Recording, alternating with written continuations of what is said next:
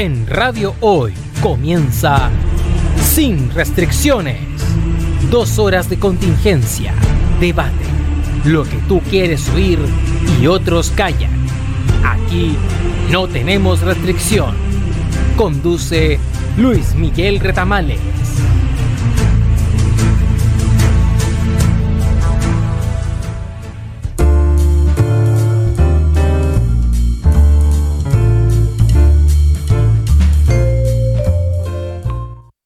Tardes. Comienza en Radio Hoy, sin restricciones, el espacio del comentario de la actualidad nacional, internacional, la historia y la cultura. Les habla Jorge Araya, invitado recurrente a este espacio de conversación. Y me acompaña, como siempre, mm, en los controles, en la puesta al aire, ¿no es cierto? El hombre que hace la magia aquí, ya, don Miguel Espinosa que hoy día no es Miguel Ángel, hoy día es el mulá, el mulá. Ah, talibán, el talibán. Es el talibán, ahí sí. Oye, y oye, sin restricciones también está? medio afganistana, ¿ah? como que todos se están yendo. Parece, ah, parece. Parece que, sí. Parece que soy el único que está agarrado de la rueda del avión. ¿eh? Es el capitán, Jorge es el capitán de este barco.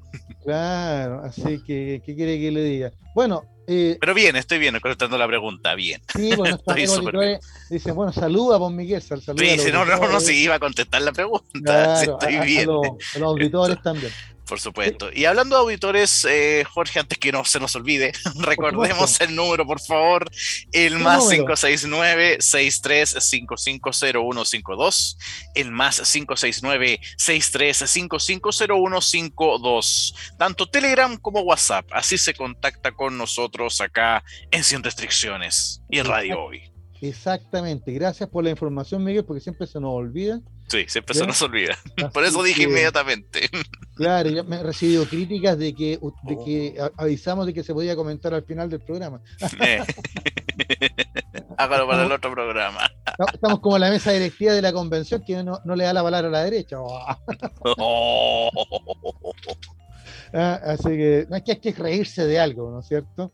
Acabo, mira, hablando de la derecha y la convención constituyente, acabo de algo, en la tarde algo re simpático, que un, estudio ahí que, mejor dicho, un, grupo de investigadores que hacen estudios acerca de estos temas, el típico estudio, cuántas palabras se ocuparon de tal cosa en la constituyente, qué grupos son los que más hablan, cuáles son los que más han visibilizado, los que mandan más WhatsApp, como estadísticas, ¿te fijas? Y lo simpático es que, en primer lugar, los que más han, han hablado, han hecho uso de la palabra en la convención, son los, de la lista del pueblo, según esta, este seguimiento que hizo este, este instituto, estos investigadores. ¿Te fijas? ellos revisando sesión por sesión, más o menos van viendo los minutos. Mira, esto es como si fuera un partido de fútbol. ¿Quién ha tenido más la pelota en todo este partido? Ha sido la lista del pueblo. Y en segundo lugar, adivina quién es. Eh, ¿La derecha? Exacto, fuimos Chile, perdón, vamos Chile. Ah, eh, Chile, vamos, Chile vamos. Claro, Chile vamos. Bueno, a e, ellos les encanta ir para, allá y para acá, ya sobre todo hacia la derecha. ¿ah? Entonces, ellos son los que han tenido, después de la lista del pueblo, la, mayor cantidad de, menciones, comentarios, pedida palabras, etcétera. O sea, y se ha notado, ¿ah? cuando uno ve de repente las redes sociales y ve, los comentarios, las peleas, ya la, chimuchina de la constituyente, siempre aparecen, claro, o, gente de la lista del pueblo o, gente de la derecha. Aunque en estos últimos días hemos visto que la Tere Marino ya está un poquito más, más, más, medicada, ¿te fijaste? Como que no ha, no ha salido con esos abruptos que nos tiene acostumbrados. Sin embargo, he encontrado cosas simpáticas, siempre el ingenio del chileno. Ahí estaba viendo un reportaje, leyendo una nota acerca de, de la ex ministra de Educación, por Marcela Cubillos, que con cariño le pusieron ahí Marcela Cruela Cubillos. Cruela. referencia, me imagino, a, la entretenidísima película de Disney, ¿no es cierto? Cruela de Bill, el personaje. Probablemente. Pobre Cruela. Exacto, pensé lo mismo. Porque no sé si, si nuestros amigos televidentes y auditores han visto la, nueva versión de, de Cruella de Bill que hizo Disney. Yo la vi. ¿Tú la viste? ¿Y, te, gustó? ¿Te entretuviste?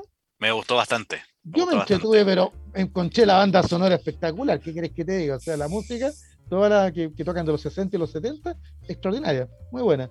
Y la historia también entretenida. O sea, mira, me sentí la vida de un tirón Ya me, encanta la sátira ahí, los personajes están muy bien hechos. Así que muy entretenido. Oye, así que esa cruela, ¿no? Yo creo que nos quedamos con la otra cruela, la de la película original, la de los 101 Dálmata. ¿No es cierto? E, esa era como más, más, villana. ¿eh? O, la, ¿cómo se llamaba la que hizo de Cruella en la película mm, de verdad? Em, Glenn ah, Close. Glenn Close, exactamente. Glenn Close. Que también era de miedo, ¿ah? Como, sí, también hizo buen papel. claro. Así que, bueno, pero todo eso estamos hablando de Disney Channel, no, pues estamos hablando de la convención constituyente. ¿Ya? ¿Por qué? Porque eh, sigue haciendo noticias. Eh, para mi gusto, buenas noticias, porque vemos que esto, esto está, mm, digamos, caminando. ¿ya? Eh, pero nosotros habíamos hablado recién de que la lista del pueblo era la que como mete más bulla. ¿ya? Y, claro, esta semana han salido varias, varias cositas de la lista del pueblo. ¿ah? Hay gente que se ha ido bajando de la lista del pueblo por ejemplo, o que se ha, suspendido su, participación, su militancia en la lista del pueblo, como por ejemplo la tía Pikachu, ¿ya? que incluso la vi el domingo en una entrevista en un canal de televisión, ya el domingo en la mañana, que ya saben de qué canal es, ¿ya? Eh, y mm, donde ella explicaba, digamos, ponía su punto de vista, muy valedero. ¿ya? Eh, porque mira, yo, algunos están sorprendidos de que la lista del pueblo se esté comportando como un partido político más y, se sorprenden y rasgan vestidura y se tiran de los mechos de que cómo es posible, están cayendo los mismos vicios. Es que no, fíjate que lo que está pasando en la lista del pueblo es lo que pasa en cualquier grupo humano, en donde, donde hay puntos de vista que pueden coincidir o no, ya donde tenemos algunas cosas que nos unen, pero también muchas otras cosas que tal vez nos desunen, ya porque, porque tenemos distintas perspectivas. ¿Te fijas? Y, yo creo que el tema de la, de la, del candidato presidencial de la lista del pueblo eh, hizo hartos callos por ahí, ¿no es cierto? O sea, incomodó a varias personas y, algunos quisieron distanciarse de, todo esto, eh, saliéndose ya, o, suspendiendo su militancia por un tiempo. Hoy día escuchaba a otra, mm, no, tomé el nombre, sí, ya, eh, a otra ex militante de la lista del pueblo, que ella lo explicó no por los problemas de la lista, sino porque ella representa a, a un grupo de personas que están defendiendo las aguas el derecho al agua, etcétera. Entonces que ellos, ella quiere, según apeló a sus bases, y la base le dijeron que no se preocupara del tema de la lista del pueblo, sino que se concentrara en el tema de las aguas para la, para la constitución. Entonces ella se suspende su militancia porque quiere concentrarse solo en la constituyente, ¿te fijas? ¿Ya? Y, no en, la, en, los temas políticos que están surgiendo en, la, en esta lista del pueblo. Eh, eso es lo, lo, lo, que se está viendo. ¿Te fijas? Eh, a mí, como te digo, no me sorprende y tampoco me, me parece terrible. Algunos dirán, mira, es la vieja política, ¿ya? Eh, para otros será simplemente que no sé si habrá otra manera de hacer las cosas, pues, ¿ya? Eh, si, mientras sea transparente el tema, y yo creo que eso es lo más valioso en lista del pueblo en todo estos debates, que han sido, entre comillas, relativamente transparentes. ¿Por qué digo relativamente transparentes? Porque han salido algunas cositas. ¿Te acuerdas la semana pasada que hablábamos del nombramiento de Cristian Cuevas? ¿Ya? Eh, que había aparecido como entre gallo y medianoche este candidato a la lista del pueblo. ¿ya? Y, bueno, acá tengo a los candidatos de la lista del pueblo. Y fíjate que Cristian Cuevas no está en la lista. acá lo tengo. Dice, lista del pueblo oficializa sus tres precandidatos presidenciales. Ya, esta es la fuente del mostrador y, acá lo, voy a señalar. Son eh, Soledad Mella, recicladora de base y luchadora de la población dormida. Diego Ancalao, Huaychafe Mapuche, del Love Ancalao, creo que hemos señalado él varias veces en otros programas. Eh, Ingrid Conejeros, Lamgen, de Mapuche, de Temuco. ¿Te fijan? Así que esos son los que aparecen ya. Eh, esto fue el jueves, ¿ah? cuando la lista del pueblo señaló estos tres precandidatos, ¿ya? Y, dejando fuera el nombre de Cristian Cueva. ¿Ya? Em, yo por ahí leí que Cristian Cueva dijo que iba a seguir, que iba a ir hasta el final, pero después al otro día leí que Cristian Cueva se sentía ninguneado, incluso señaló algo así como que yo no me ofrecí para nada, fueron de la lista del pueblo los que me vinieron a buscar a mí, ¿te fijas? ¿Ya? Eh, pero bueno, eh, hay heridos, pues, ¿ya? Esto, volviendo a la, a, la etimología futbolística, ya eh, hay patadas, pues hay zancadillas, hay fouls en todo este juego, ¿ya? Eh, incluso a veces uno, por, no sé si te ha pasado a ti, Miguel, cuando yo jugaba de repente baby fútbol o fútbol, eh, em, y uno va a despejar y te pega un cabezazo con tu propio compañero. ¿ya? O chocas con tu propio arquero, te fijas, bueno, esto está pasando en la lista ha pasado, ha pasado. Claro, Claro, entonces esto está pasando en la lista del pueblo con un partido así bien, bien, bien de dientes apretados. De repente vamos dos a la misma pelota y, por ahí chocamos, pues. ¿Te fijas? Así que, bueno, el tema es que mm, voy a leer acá. Compañeros, compañeras y compañeres en la lucha. Hoy daremos a conocer las condiciones y plazos de esta consulta ciudadana que la lista del pueblo está abriendo a todo el mundo independiente, señalan en un post. ¿Se fijan? Yo no he visto ese post, así que no, no sé cuáles son las condiciones que están solicitando. ¿ya? Pero aquí leo algunas cosas. Por ejemplo, dice los principios rectores de la lista del pueblo deben ser respetados por estas precandidaturas, ya promoviendo un Estado ambiental igualitario, participativo, plurinacional, feminista, disidente y comprometido por las causas sociales, incluyendo la liberación de los presos políticos de la revuelta. Así que mm, así están las cosas. En todo caso, ya queda poco de misterio, Miguel, ¿eh? porque estamos hoy día 17. El próximo martes, adivinen, amigos, estimados auditores y televidentes que nos están siguiendo, ¿qué vamos a comentar el próximo martes? ¿La lista del pueblo? No.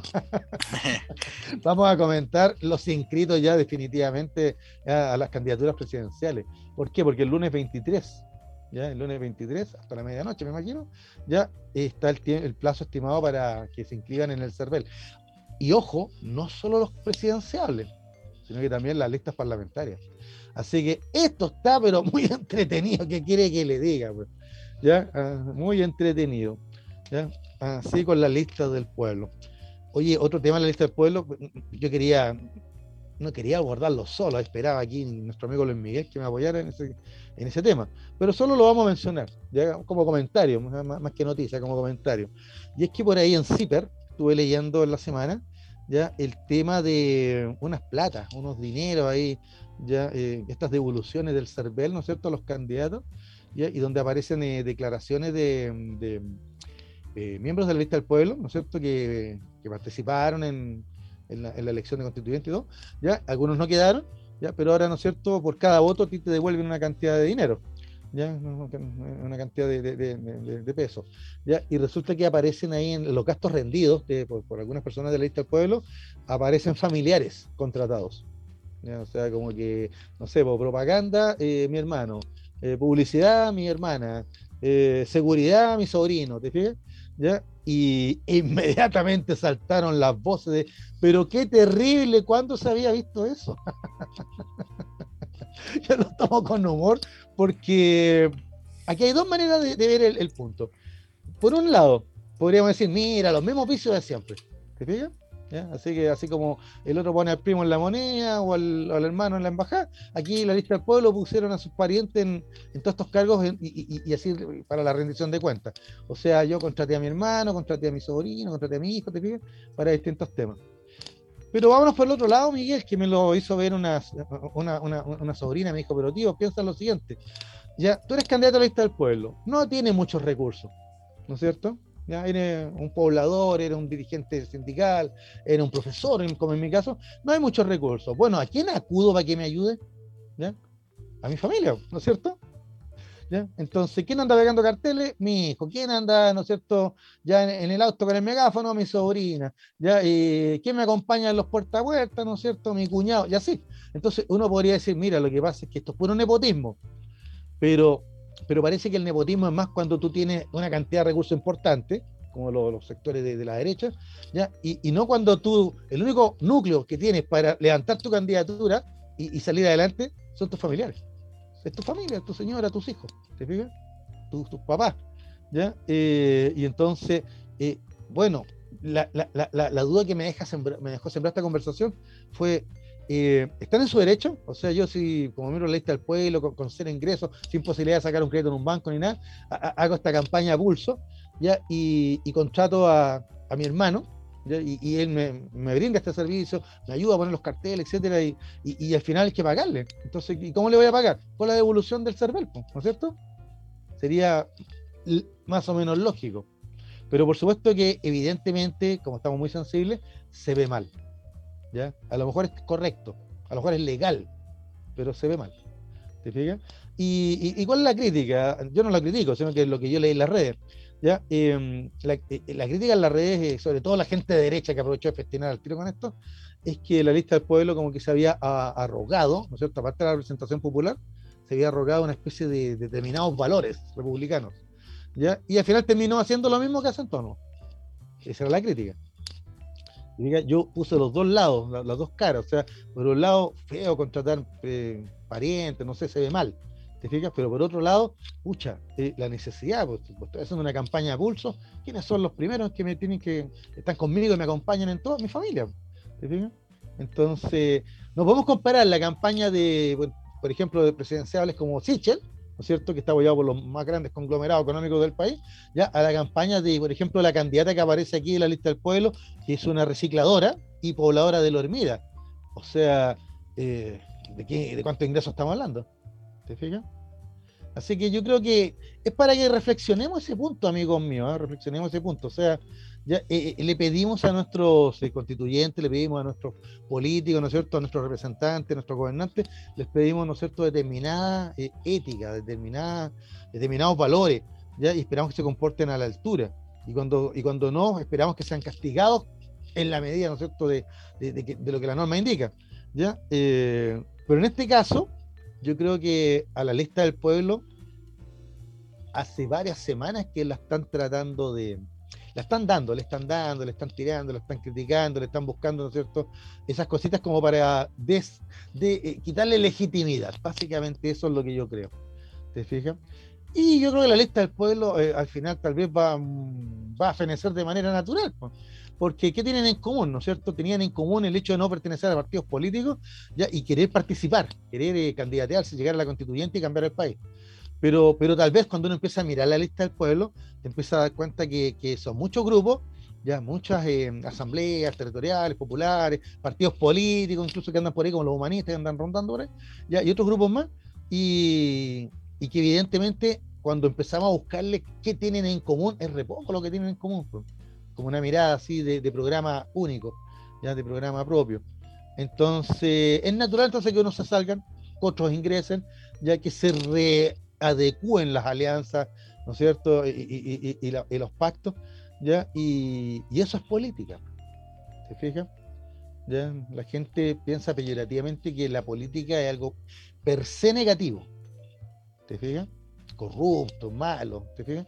¿Ya? Y no, pues y básicamente, cada vez que un grupo humano se, trata de organizar desde la Junta de Vecinos hasta el sindicato o la presidencia de la República, está realizando una acción política. ¿Te fijas? Porque tenemos que llegar a, un consenso, a un acuerdo, que es lo que queremos y, y, eso queremos proponérselo al resto del país. Si no, usted ya sabe cuál es la solución, pues querido talibán. tomamos las armas nomás y le imponemos a la gente. Claro, a, la, más talibana, si le imponemos a la gente cómo queremos que sea esta, esta sociedad y este Estado. Y esa, no, en el caso de Chile no es así, porque Chile tiene una historia republicana. ¿no cierto? Tenemos determinados valores occidentales basados en la libertad, la igualdad, la fraternidad, ¿no es cierto? Los ideales ya de la Revolución Francesa. ¿ya? y yo creo que la constituyente eh, tiene harto de eso. Y por eso que la, encuentro súper interesante lo, todas las semanas, incluso día a día, y uno va siguiendo lo, lo que están haciendo eh, y, la cosa está, está tomando forma. Oiga, Miguel, le cuento que hoy día también la constituyente hizo noticia de nuevo. ¿Por qué? Porque ya tiraron un calendario, ya la mesa directiva puso fechas para, para que las comisiones ya estén, y sus comisiones ya tengan, ¿no es cierto?, más o menos armado el, su, agenda, ¿no es cierto?, para comenzar la discusión de la nueva constitución. Por supuesto que hubo crítica, ya porque Jaime Baza hoy día eh, dio más o menos las bases, dijo, el próximo lunes tal cosa, el otro lunes tal cosa, y más o menos esto sería alrededor de un mes. Entonces, ¿cuándo comenzaría la discusión de la nueva constitución? En octubre. La primera semanita de octubre, por ahí. Ya, por lo que indicó Jaime Baza hoy día. Inmediatamente salieron voces a criticar ahí de que, ¿cómo es posible? ¿No habíamos quedado que íbamos a partir ahora en agosto? ¿Te fijas? Entonces, eh, es difícil poner de acuerdo a la gente. ¿eh? Ah, palos porque boga y palos porque no boga. Eh, yo encuentro que mm, si partimos en octubre ya con, la, con las comisiones armadas, ya con, con, las consultas a las bases, ¿no es cierto? Y, mm, y partimos en octubre la discusión de la nueva constitución, eh, lo encuentro notable. Porque también Elisa Loncón lo, lo, recordó hoy día, estamos contra el tiempo.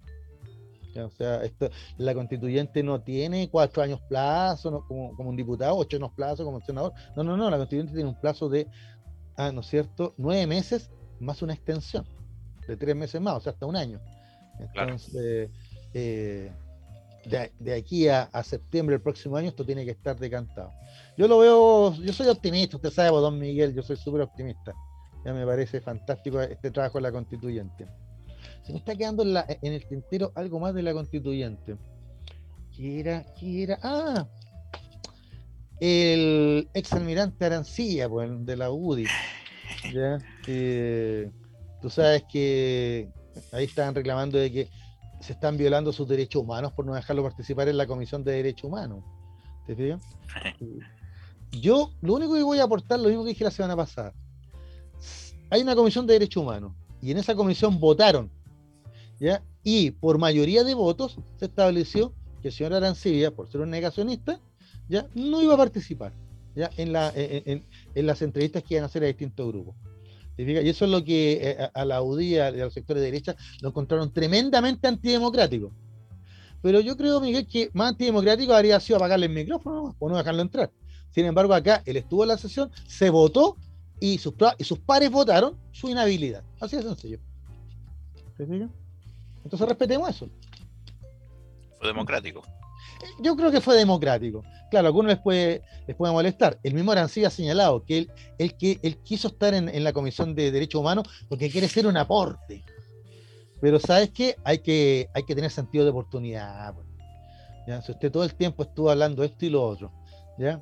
Y, y, después quiere participar de esa instancia, yo creo que el señor Arancía tenía muchas otras comisiones que podía haber participado por ejemplo, como fue intendiente, si mal no recuerdo, ya también fue senador, podría haber estado en la, no sé, pues la comisión de territorialidad, no sé, ¿te fijas? Y ahí no habría habido ningún problema. Pero, pero, ¿sabes la sensación que me da a mí, Miguel? Aquí me voy a poner conspiranoico ahora.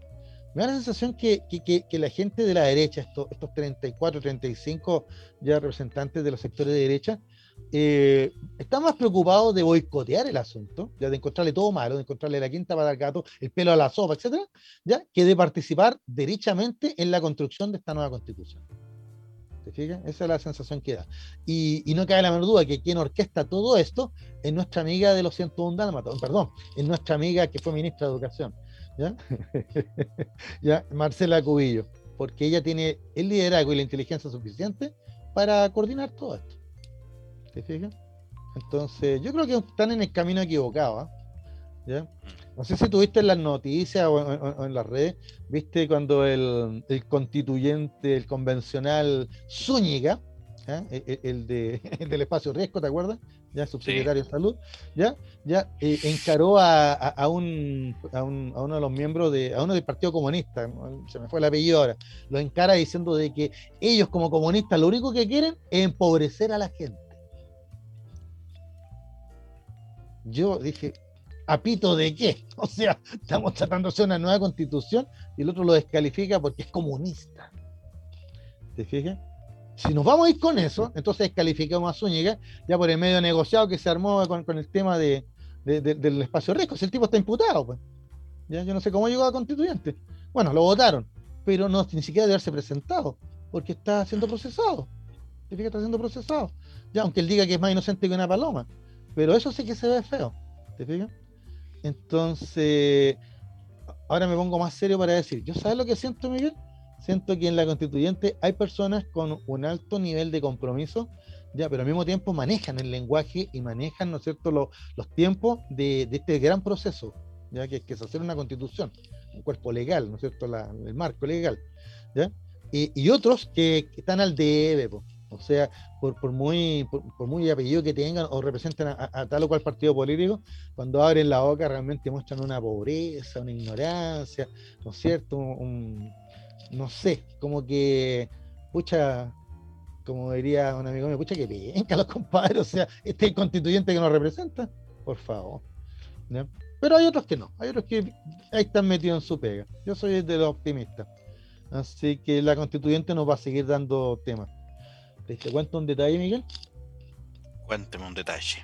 Cuénteme un detalle. No hablamos nada del debate del lunes. Ah, ya que lo vio. Voy a ser súper franco, amigos auditores y televidentes. Traté de ver el debate y me quedé dormido. Cuando de repente, según yo pestañé, y cuando terminé de pestañear estaban dando en otra cosa ya. Dije, ¿qué pasó? Se acabó todo. Eh, eh, realmente, no, fuera de broma, fuera de broma. sí, fuera de eh, broma. No, sí, más de lo- estuvo ahí. Mm, Más de lo mismo, cero aporte, pocas definiciones. eh, realmente, eh, se como que se, se quitando la gana de votar por uno o por otro. ¿ya? ¿Te fijas? ¿Ya? Eh, pero no, amigos míos, hay que ir a votar. Este sábado, abríguense bien, sí, porque después de las lluvias de jueves, viernes, va a estar un poquito helado. Así que hay que ir a votar. Es muy fácil, ¿eh? Miguel, es muy fácil tú te metes a. mm, Tienes que saber cuál es tu, tu distrito, tu- donde tú votas. ¿Ya? ¿Ya? ¿Y Mm, dónde De hecho, me cambiaron. votar? Entonces, si tú, tú tienes claro eso, ya con eso, con eso claro, tú te metes a la página del server y le colocas, voto en el distrito tanto, y ahí te vas a la página del server, te va a indicar, vota en tal, lu- en tal local. Porque evidentemente no vamos a tener todos los mismos locales de la otra vez. Ya, esto va a estar, eh, Mm. No sé, pues si habían tres locales abiertos, ahora va a haber uno nomás. Entonces, claro, el desafío es saber dónde me toca ir a votar. ¿Ya? Entonces, pero miren qué sencillo, se lo estaban comentando en la tarde. Usted se mete, ¿no es cierto? Si usted sabe cuál es su circunscripción, no sé, voy a San Miguel, ponte. San Miguel, me meto al server, le pongo ahí San Miguel y ahí me va a salir local tanto, liceo tanto en calle tanto. Listo. ¿Se fijan? ¿Por qué? Porque es importante ir a votar porque de acá sale un candidato más, pues. ¿Ya? Un candidato más para que nos pongamos serios, pues no sé si supiste de una encuesta por ahí que salió, eh, que la encuesta daba ganador a Sichel, en segundo lugar a Katz y en tercer lugar a Yanna Proboste. Eh, parece que esa encuesta la hizo Vox en España. Porque, no sé, bueno, las encuestas son muy buenas. Y Cáceres se esté tan arriba me sorprende. Es que por eso te digo, o sea, a menos que esa encuesta la hayan hecho en las tres comunas de, de nuestra amiga Lili, ¿te acuerdas? ¿Ya? Y, mm, Sí. Claro, y, y en, y en el sector de la derecha nomás, po, porque entonces ahí, ahí, queda claro que gana, gana Sichel y sigue Katz, pero Mm. nada más, pues. ¿Te fijas? Porque seguro que si van a hacer esa misma encuesta, no sé, pues a, a sectores donde arrasó la izquierda, no sale ni siquiera mencionado Sichel. po. ¿No? Así que, bueno, ¿saben qué, amigos míos? El lunes 23 vamos a saber la verdad. Y el 24, adivinen, ahí vamos a estar comentando si el doctor File, que consiguió la firma o no, ya, si Felices y Forrado llevan candidato presidencial, porque el, el ¿cómo se llama este cabrón? Se me olvidó. Pero bueno, el de Felices y Forrado, ya, el, Ah, Lo- Loren- Lorenzini no. Lorenzi- Lorenzini, creo. Claro, a ir de candidato, dice que va. ¿Te Ya. fijas? Claro, vamos a ver si la lista del pueblo consigue la- la- las firmas para, para alguno de los tres que acabo de mencionar. O para los tres, no sé. ¿Te fijas? Ujú. ¿Ya? Eh, lo único asegurado acá son, son Sichel y Boric. Son los únicos que están seguros. Porque ni siquiera de, de los tres de, de la, de, de la, de la exconcerta, ya hay Proboste, Narváez y, y- Ay, se me olvidó el radical. ¿ya? Eh, hoy día estoy, estoy olvidadísimo. Maldonado, ¿no? Maldonado, eso, Maldonado, yo creo que a Maldonado le va a ir mal. Maldonado. Ya, Es Pero el mira, que tiene el que tiene menos carisma también a, a nivel de- televisivo también. Ha salido poquito. Y si en una de esas ganaba, no sé. mira, Oh, también puede ser. a los Sichel, a los Sichel. No sé, pero mira, el tema es que solo el lunes 23, perdón, el, el- el sábado en la noche, el sábado 21 en la noche, vamos a ver quién, quién va por el- la centro izquierda. ¿ya? Y el lunes 23 tienen que tienen todo el domingo para agarrarse las mechas con las listas parlamentarias y el lunes 23 a inscribirse sí o sí. Porque ya no hay más plazos. Si, si no te inscribiste el lunes y no tuviste la firma el lunes, olvídate, ya, ya no llega la papeleta de noviembre. Así que, y esto está entretenido. Yo sé, creo que es un proceso que hay que estar, hay, que seguirlo. Oiga, don Miguel, vámonos a la pausa, ¿ya? Eh, porque vamos en el próximo bloque, vamos a hablar de otro, otro tema que, que- es el, el ecocidio. ¿Usted sabe lo que es ecocidio? Un suicidio al ecosistema. Exactamente, un, un asesinato O- o- al ecosistema. Homicidio. ah, no suicidio, homicidio. Claro, un, un atentado contra el ecosistema. po. Y para muchos, el Mm. proyecto minero Dominga es eso, un verdadero Ah. ecocidio. Yo entonces- pensé que era el Sabadín, Claro, así que el proyecto Sabadín. Ah, Bueno, Bueno, parece. ahí, ahí lo, ahí lo vamos a- no, me lo vas a tener que contar eh, porque me pillaste. Pero nos vamos a ir con Dominga. Entonces, que, amigos míos, espérennos porque a la vuelta ya vamos a hablar del el proyecto Dominga.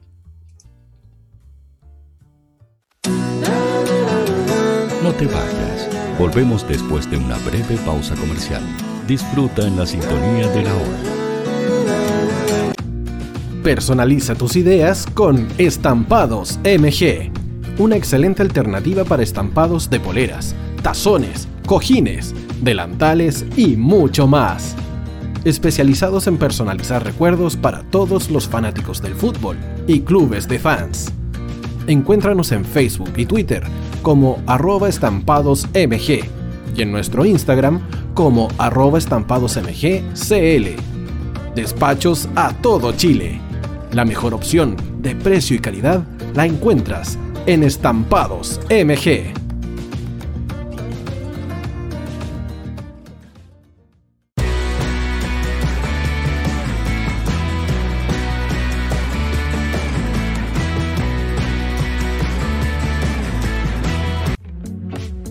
Estudio Jurídico Global Use. Abogados especialistas en derecho de familia, civil y laboral. Las deudas te agobian. Global Use te ofrece diferentes mecanismos jurídicos para tu defensa y tranquilidad. Para consultas y atención personalizada, escríbenos al mail contacto arroba o visita nuestra página web www.globaluse.cl y pide tu hora de atención sin costo. En Global Use, estamos al servicio de la gente. Cuivo.cl es un sitio de comercio seguro y libre para todos los que quieran comprar y vender cualquier cosa de una manera segura, fácil y gratuita. En cuivo.cl puedes encontrar autos, casas, ofertas de trabajo y mucho más. Nuestro servicio está dirigido a toda la población, pero nuestra oferta también incluye a las empresas locales que quieran publicar sus productos y servicios a la gente. Cuivo.cl, donde buscar y ofrecer es más fácil. Vota en las diferentes categorías de nuestro ranking. Tú eliges los temazos de la semana en la hoy. música, deportes, cultura, noticias e información. Todo esto lo puedes encontrar en La Hoy. ¿Tu empleador no cumple con sus obligaciones? ¿Sufres de acoso laboral? ¿Quieres autodespedirte? Con Defensa Trabajador de Global Use puedes defenderte. Di no a los malos empleadores. Pide tu hora de atención al mail contacto arroba globaluse.cl o visita www.globaluse.cl. Con Defensa Trabajador de Global Use, nos pagas cuando ganemos tu caso.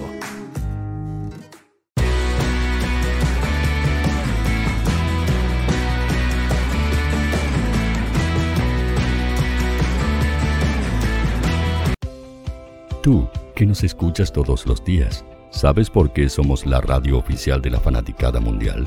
Si no lo sabes, Sube el volumen. Hola tío, aquí Andrew de Argentina. Hola tío, hoy soy Deb.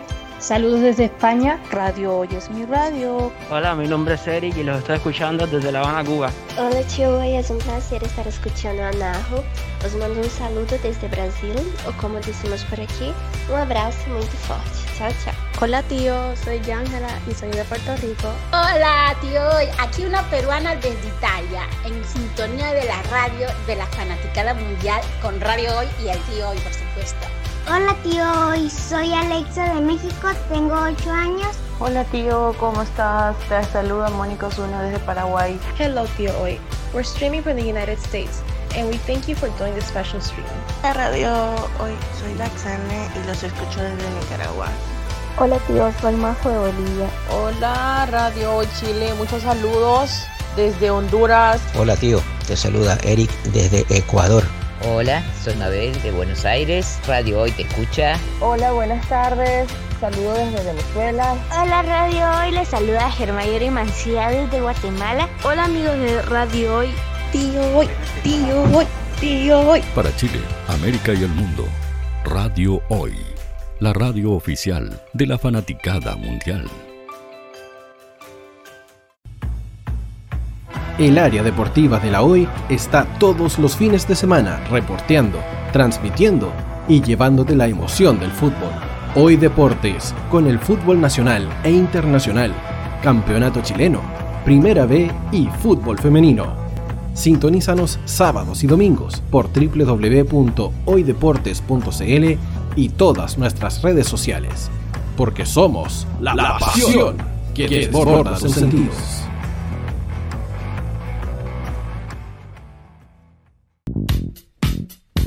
¿Quieres que tu marca llegue a miles de personas? ¿Buscas hacer crecer tu negocio?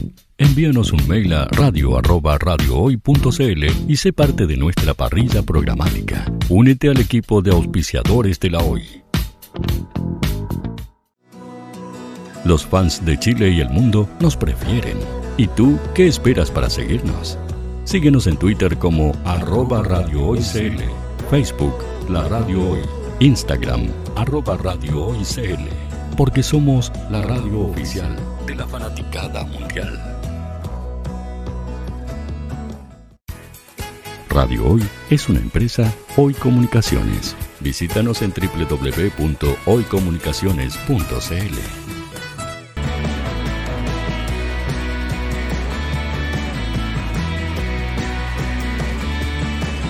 Para Chile, América y el mundo, Radio Hoy la radio oficial de la fanaticada mundial. Y ya estamos de vuelta con Sin Restricciones, el espacio de la radio hoy para comentar la actualidad nacional, internacional, la historia y la cultura. Eh, querido Miguel, quedamos, ¿no es cierto?, en el capítulo anterior, no, en el bloque anterior, estuvimos hablando acerca de las novedades de, la constituyente, que es de lo más entretenido, ¿no es cierto? Ya, eh, como la lista del pueblo le ha salido esto y lo otro, ya, bueno, y, la chimuchina de siempre. Ya, pero hay una noticia que, ya tiene varios días, que ya tiene varios días, por lo menos de hace cinco días atrás. Ya, y, esta noticia igual impactó. Y, por eso que dije sí o sí tenemos que comentarla porque eh, la nueva constitución va, va, a abordar esto. Y también imaginando el, nuevo Chile. Y también tiene que ver con lo que hablamos la semana pasada, Miguel, del cambio climático que estuvimos comentando, que era por el informe este de, los expertos de las Naciones Unidas. Bueno, ¿a qué me estoy refiriendo, amigos auditores y televidentes? Ya a que la Comisión de Evaluación Ambiental dio luz verde al proyecto minero Dominga, ya minero portuario. Ya, bueno, acá tengo la, noticia, dice acá con 11 votos a favor y uno en contra, la Comisión de Evaluación Ambiental de la región de Coquimbo aprobó con condiciones el criticado proyecto minero portuario Dominga de la empresa Andes Iron. Sin embargo, la misma nota indica acá que para su construcción aún debe sortear algunos pasos, ya que existen recursos pendientes en la Corte Suprema. Eh, fíjate que esto ha sido un, algo que se ha ido manteniendo en el tiempo, Miguel, ¿eh? el hecho de que la sociedad civil cuando se ve amenazada ya por, por las grandes empresas, ya eh, al final termina acudiendo ya cuando ya los órganos de gobierno, ya los, ministerios, subsecretaría, etcétera, y, y toda la organización ambiental que haya en el país no funciona, la gente al final se defiende ya con un recurso, ¿no es cierto?, ante los tribunales de justicia. Claro, entonces ahí los empresarios y otros grupos reclaman diciendo, ya se judicializa, se está judicializando. Gracias, ahí sí, ya se me habían pegado los platinos. Judicializando el tema. ¿ya? Pero la pregunta es que, es que en, el caso de nosotros, Miguel, como ciudadanos de a pie, ya si de repente te ponen un vertedero al lado, ¿qué vas a hacer? Tú le vas a decir al empresario, oiga, me está perjudicando, ¿ya? Vas y pones, ¿no es cierto?, una querella, ¿no es cierto? ¿Por qué? Porque tiene un derecho humano, que es el derecho, ¿no es cierto?, a vivir en un medio ambiente libre de contaminación. ¿Te mm eso está estipulado en la Constitución de 1980. En su minuto les comento que cuando salió ese articulado, ya apareció e-, eso en la Constitución de 1980, era como súper moderno. Oh, imagínate, el derecho a vivir en un medio ambiente libre de contaminación. Pero una cosa es que el derecho está en la Constitución, el otro es que, es que se pueda aplicar la legalidad de eso. O sea, o sea, que yo pueda acudir a un tribunal y que la justicia me dé la razón y que efectivamente se haga realidad. ¿Por qué? Porque nosotros tenemos, Miguel, en la historia de reciente de nuestro país, un montón de zonas de sacrificio. Ya recordemos Quintero, que fue la más cercana. Ya recordemos Caldera, ya temporada, una, una imagen ahí del expresidente Lagos con la misma Llana Proboste, nadando en la playa ahí porque ya, porque ya no está contaminada. ¿Te fijas? Eh, tenemos el caso de la isla Riesco, en la región de Magallanes, ya con la explotación de carbón donde ahí no, hubo ningún eh, resquicio que, que, pudiera impedir, ¿no es cierto?, la destrucción de, este ecosistema, ¿ya? Eh, porque solo porque la isla no, tiene habitantes humanos permanentes, ¿te fijas? Pero, pero están los otros habitantes, pues, ¿no es cierto?, los naturales. La fauna y la flora. La, flora y la fauna, claro. ¿Ya te fijas? ¿Ya? Y, así, mira, la lista es larga, Freirine, podemos seguir, y Tiltil, o sea, ¿qué querés que te diga? O sea, la verdad es que eh, este modelo de desarrollo, que es el modelo neoliberal, ¿no es cierto?, que teníamos de desarrollo de, exportaciones hacia afuera, ¿no es cierto? O sea, que, de que hay que tener hartos mercados para poder venderle a medio mundo, pero ¿qué le vendemos? Le vendemos estas materias primas, ¿te fijas? Y nos abrimos a la inversión, a, la llegada de inversionistas extranjeros que ven que en Chile las regulaciones medioambientales, laborales y sociales no son tan rígidas como en sus países de origen no sé, por Nueva Zelanda, Australia, Estados Unidos, Canadá, ya, y, acá entonces sí se pueden producir eh, la palabrita que estábamos señalando hace un rato, ecocidios. Claro, puede salir una palabra así como dura, rebuscada, porque no existe ese delito. Ahora les cuento la verdad, no existe el ecocidio. Claro, no existe la palabra. Eh, pero la palabra, claro, se puede componer la palabra, se puede componer la palabra, o sea, de que yo consciente de que esta actividad económica que voy a desarrollar va a provocar un desequilibrio en el medio ambiente, igual lo hago. ¿Por qué? Porque voy a compensarte, pues, Miguel. Te fijas, te voy a dar compensaciones, tú vas a levantar una plaza, una escuela, un zoológico. Mira, los animales que desaparezcan te los embalsamos y te hago un museo con ellos. O sea, la cosa es que yo te voy a compensar. ¿Te fijas? O sea, esta, expresión me acuerdo cuando yo empecé a hacer clase muy jovencito, era ayudante de un profe y el profesor me enseñó el, concepto de el que contamina paga.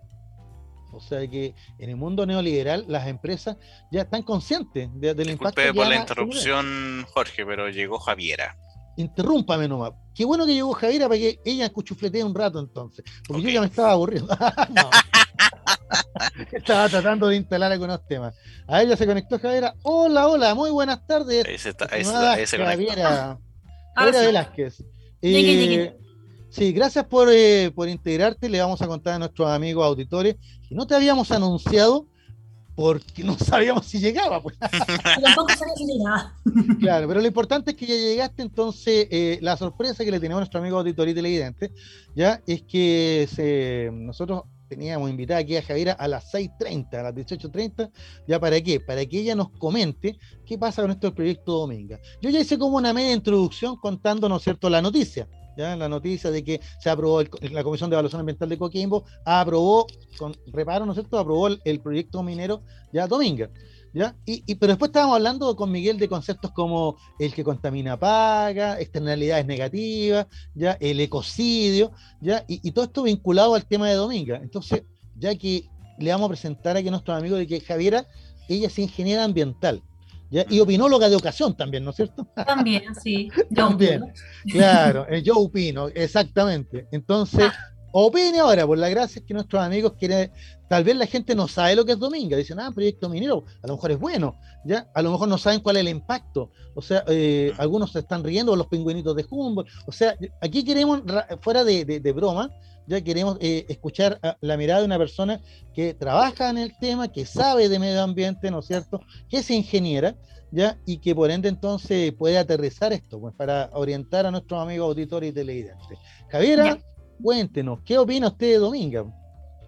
Que no me gusta. Tanta. ¿Pero por qué? Eh, mira, me voy a acotar solamente al tema ambiental, porque Dominga, eh, bueno, es una, una, gran mina ubicada, o sea, un proyecto de una, gran mina ubicada en la comuna de La Higuera, ¿no es cierto? En la cuarta región de Coquimbo. Pero eh, tiene varios, varios conflictos. Uno de ellos es un tema político que tiene que ver con el cómo se consiguió ese permiso. ¿Cómo, ¿Cómo, es que eh, el, el, Choclo Delano consiguió esos terrenos? Se los traspasó Piñera después de, que los compró después de haber cerrado. Perdón, el Choclo Delano, eh, eh, el, mismo, el mismo de, las clases de, ética. Ah, por supuesto. De hecho, de, hecho, de hecho en, el, en el aspecto político tiene, está muy relacionado a lo que es el caso Penta. Justamente está el Choclo Delano, un conocido, ¿no es cierto? Pablo Wagner también estuvo metido en eso. O sea, es un tema interesante. Pablito Wagner que ya pagó por sus culpas, pues, ¿no es cierto? Ya salió ya. Eh, claro, con respecto a Penta. Sin embargo, sin embargo, eh, eh, Pablo Wagner, ex Penta, em, se cambió y fue subsecretario de, minería para, para Piñera 1. Y él fue el que, el que le hizo el contacto, digamos, a Andes Iron digamos, la empresa familiar del choclo de ¿no? para hacer todo este proyecto. Pero ese, como te digo, es el tema político. Y yo voy a hablar solamente del tema ambiental, aunque finalmente todo es política. ¿Ah? Em, lo primero, mira, quería tener unos monos para presentar, pero... No, comente nomás, pues sí, aquí... ¿eh? A todo esto, si hablo muy rápido, me tienen que avisar. Tú sabes que soy un poquito acelerada. Pero bueno, eh, Dominga, Dominga es, un, es un proyecto de mina ubicado, como te decía, en la comuna de, de La Higuera y que eh, consta de dos, dos rasgos, digamos, de, de, eh, extracción para plomo, el cual sería transportado por 26 kilómetros de, de, correa transportadora. Em, cuenta también, entre otras cosas, bueno, como todo, todo proyecto minero requiere de agua. Esta agua la obtendrían del mar, ¿no es cierto? Con una planta desalinizadora que contempla, déjame ver en mi apunte, 4.000 litros por segundo por lo bajo. 4.000 litros por em, segundo, mire. Sí. Y lo con, es con pirigüines incluido. Por supuesto, todos dicen que qué rico que, se va a, sacar agua del mar para desalinizar, pero eso significa sacar agua, digamos, como con aspiradora, y va el agua con todo lo que, lo que lleva. O sea, no, no, solamente agua y sal y oxígeno, sino además larvas, huevitos, eh, peces de menor tamaño, plancton, todo este tema. Cosa que en general eh, tiene su, su mm, complicación ecosistémica.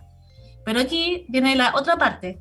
Em, la corriente de Humboldt es una corriente marina que viene desde el, desde el Polo Sur, ¿no es cierto? y, que, y, que, básicamente lo que hace es renovar los nutrientes, temperaturas, gradientes, de todo lo que se, te ocurra a nivel oceánico. Y va, como te digo, desde el Polo Sur hasta más o menos la latitud de, de, de este proyecto. Por lo que, si bien, como te decía, en general, el tema de la extracción de agua marina es un tema, acá es millones de veces más importante, porque significa eh, afectar no, no solo al ecosistema local, sino a todo el ecosistema marino de por lo menos el cono sur de América. Así que por ese lado eh, tiene un impacto mucho mayor al que incluso se ha presentado en televisión. O sea, un impacto no solo nacional, sino que estamos hablando de, de, de, un megasistema en el Océano Pacífico. Sí.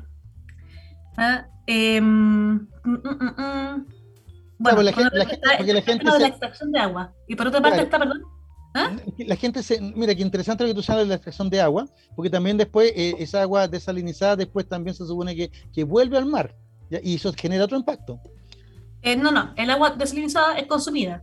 Ah, ya. En este caso, en, eh, en el proceso, y los probables que digan, bueno, de hecho, Dominga se vende como un proyecto de, minería, de, ¿cómo era? De, nueva minería. De nueva minería, Porque eh, optimiza sus procesos. Por ejemplo, el agua que, ocupa es recirculada. En el ah, fondo, se ocupa una vez, se limpia, se trata un poco y se vuelve a ocupar en el proceso. Y, en cuanto al, proceso productivo minero, sería eficiente.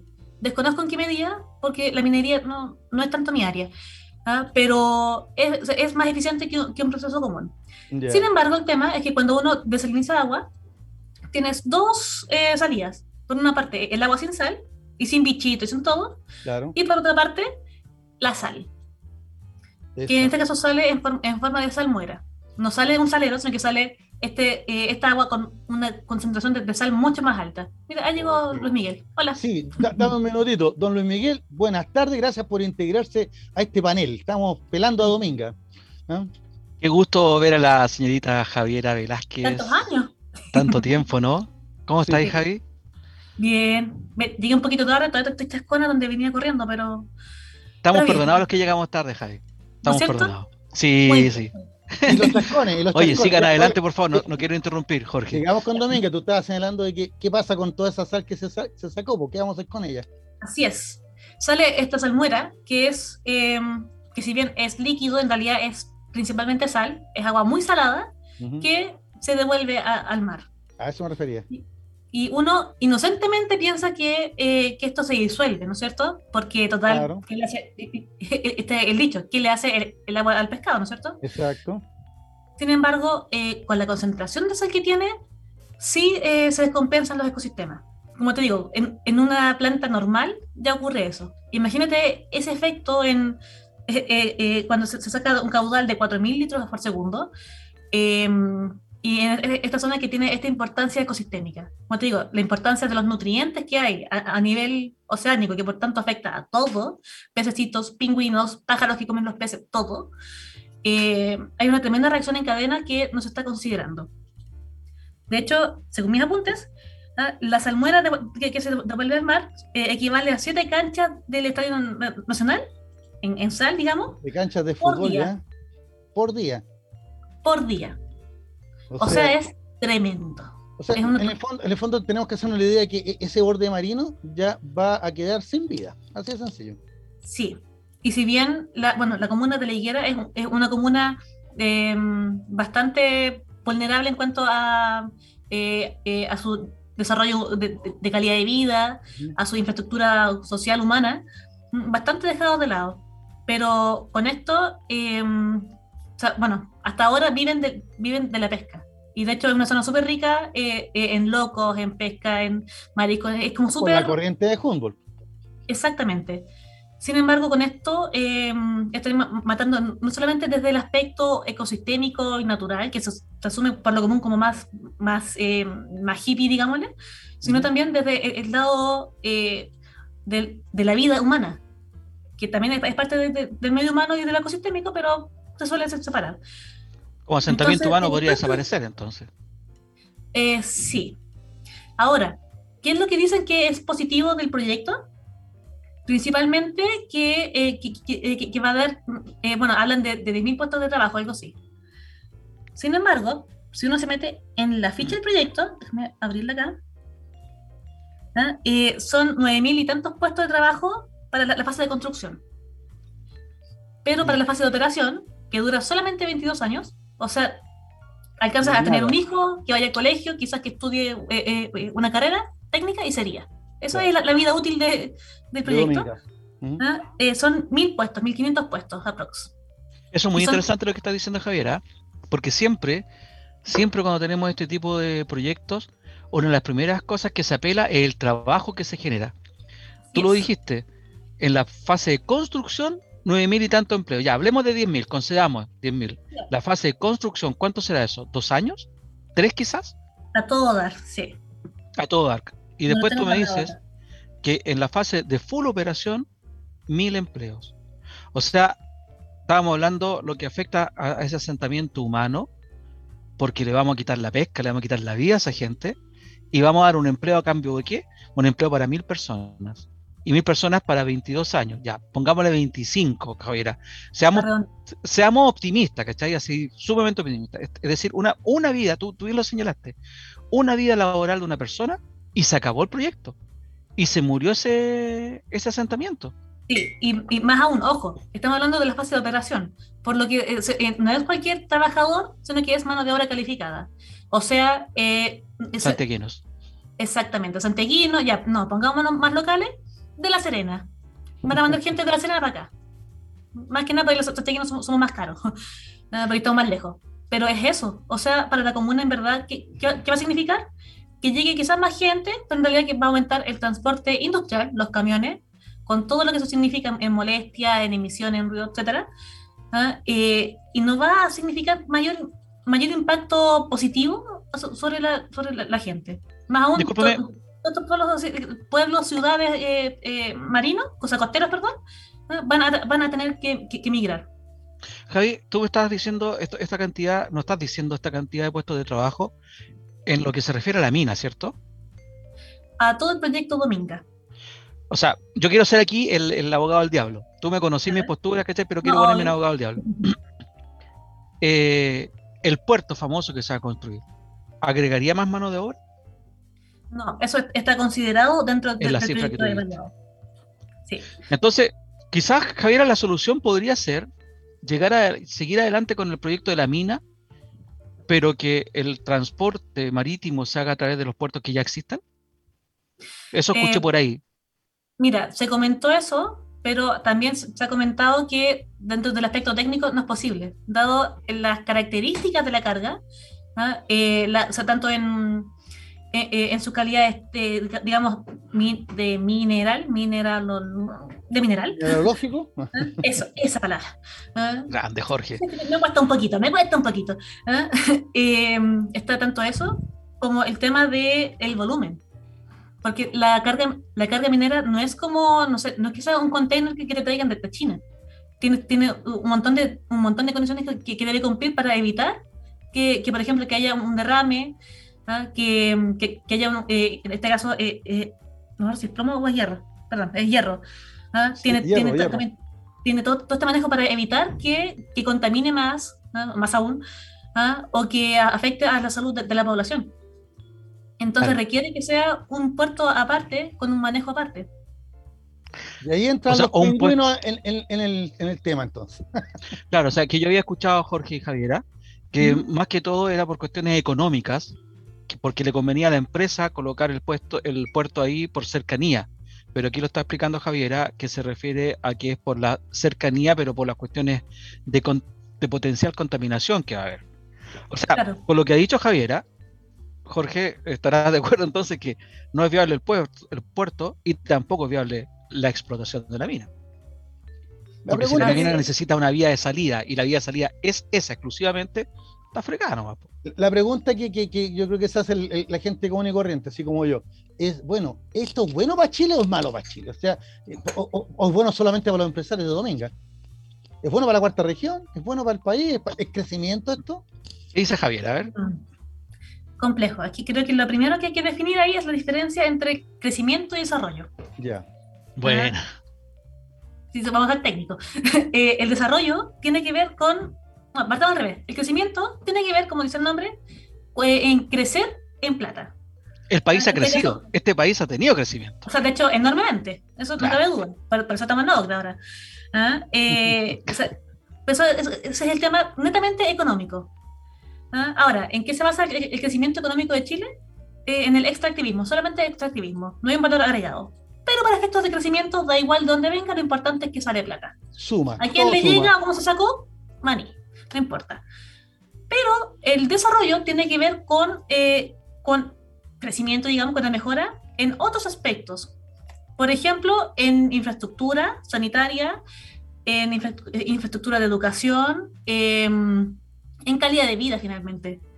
¿Ah? O sea, eh, digámoslo como bien en castellano y bien aterrizado, Em, cuando dicen que el dinero no, no, se, no se la felicidad, pero la compra, podría valer. Pero en un país en el que el dinero no llega tampoco a todos, sino que llega en, nichos eh, específicos, el dinero no está comprando la felicidad, la calidad de vida del resto de la gente. Eh, Chile en general tiene un problema con el desarrollo, con el, con el, con el desarrollo económico. Como digo, es un tema más amplio. ¿Ah? En este caso, Dominga sirve a, a intereses privados si uno dijera, no sé, por último estos intereses privados van a pagar impuestos o van a retribuir de alguna forma, uno podría, podría pensarlo. Sin embargo, en este caso, lo más probable es que, o sea, de hecho, lo que estuve revisando, como todo, toda minera, este proyecto, ¿en qué beneficia a, la comunidad? Le pone un policlínico, una ambulancia, ¿ah? ya pongámonos como bien, bien ambicioso. Le va a poner un colegio, les va a poner un centro de formación técnica. Pero son cosas puntuales específicas que, digamos, son como, mm, son, son algo bueno para la, comunidad de forma inmediata. Pero en el inmediato, en el mediano y largo plazo no es nada, porque de todas formas la gente se tendrá que ir porque la pesca ya no va a existir. ¿ah? Eh, no va a haber turismo, no va a haber ecosistema, no va a haber todo lo demás, digamos. Y van a haber sacado plata en 20 años y después se, van a retirar y van a dejar las cosas ahí. Porque para la fase de cierre se contempla levantar la infraestructura y qué sé yo, pero siguen, de todas, de todas maneras, queda parte de la infraestructura eh, instalada. Queda parte del puerto, va a quedar ahí, eh, digamos, las oficinas y el rajo de, de, la mina, y solamente van a haber medidas como para, mm, para, que esta, para que sea menos molesto lo que quedó, no para que se restaure la, la situación inicial. Entonces, por eso es tan complicado esto. Ni siquiera atenuante, Jorge, ni siquiera medida atenuadora, menos mitigadora. O sea, son cuestiones pildoritas. Y, por ejemplo, ¿Mm? ah, dale el ejemplo, perdón. Por ejemplo. Por ejemplo, Chuquicamata. Mm. ¿Ah? Eh, si uno va, ¿ah? eh, bueno, el pueblo de, de, Chuquicamata, que era cuando el campamento minero, ¿no es cierto?, que creció, queda muy poco de eso, porque todo eso fue tapado por, la, por los últimos restos, restos, digamos, de la mina, y sigue, sigue, sigue siendo cubierto. pero los sectores eh, antiguos de extracción, que de hecho han sido cerrados con planes de manejo adecuados y eso, no es que sea uno que, que tú vayas y digas, oh, esto es desierto. Están los cerros igual, hechos por, así, por, eh, eh, por, los restos de, de, la, de, la, minería antigua, ¿ah? lo que se construyó y que era tan bueno para la gente de Chucky eh, está todo, todo bajo tierra. ¿ah? Y eh, por eso digo que son como, eh, como medidas inmediatas, pero que no, que no trascienden en el tiempo. Y tampoco cubren los daños generados a todos los demás. Eso quería apuntar, súper breve. El, acá el, gerente que ha, que, ha, defendido Dominga, que ha salido en distintos canales hablando del tema, ya eh, siempre pone a Dominga como un modelo de, nueva minería, ¿ya? De, la minería del futuro. Y sin embargo, con lo que tú nos comentas, con lo que uno ha leído y, también con lo que uno va, algo cacha por ahí, da la impresión de que esto es la misma historia de siempre, ya de la minería chilena, del carbón, del salitre, del cobre y, es lo mismo. O sea, eh, minería del siglo XIX todavía, a gran escala, ¿no? Como te decía, bueno, todos estos temas de punto de vista. Nueva minería, sí, es, nueva minería en cuanto a lo que es el proceso minero, digamos, eh, dentro de la caja. El minero ahora, ahora no va a tener que con el, con el chuzo va a sacar, sino que está todo este proceso. El agua que se utilice se va, se va a reutilizar, va, va a, recircular por todo el circuito. Pero de la mina para afuera, digamos, fuera de la caja, sigue quedando la misma escoba que, ha quedado, como dices tú, desde el siglo XIX y antes. Entonces, solo que magnificado por las dimensiones del proyecto. Claro, o sea, la transformación del espacio, en este caso por, determinada actividad, en este caso la actividad minera, igual va a dejar su huella ahí y va a ser una huella negativa. Y el día de mañana, domingo, va a ser un museo para la. para. para cómo, cómo era la minería antigua, ¿sí? como, claro, como, al apocalipsis. Como las como, como las oficinas salitreras, como todo eso. Lástima que sí que esas son del siglo pasado, para, hace 20 años, ¿cachai? Exactamente. Una reliquia de 30 años. Claro. Imagínate, 30 años, 30 años, mira para atrás, ¿cuánto hace 30 años no era nada, no pasaba nada de tiempo.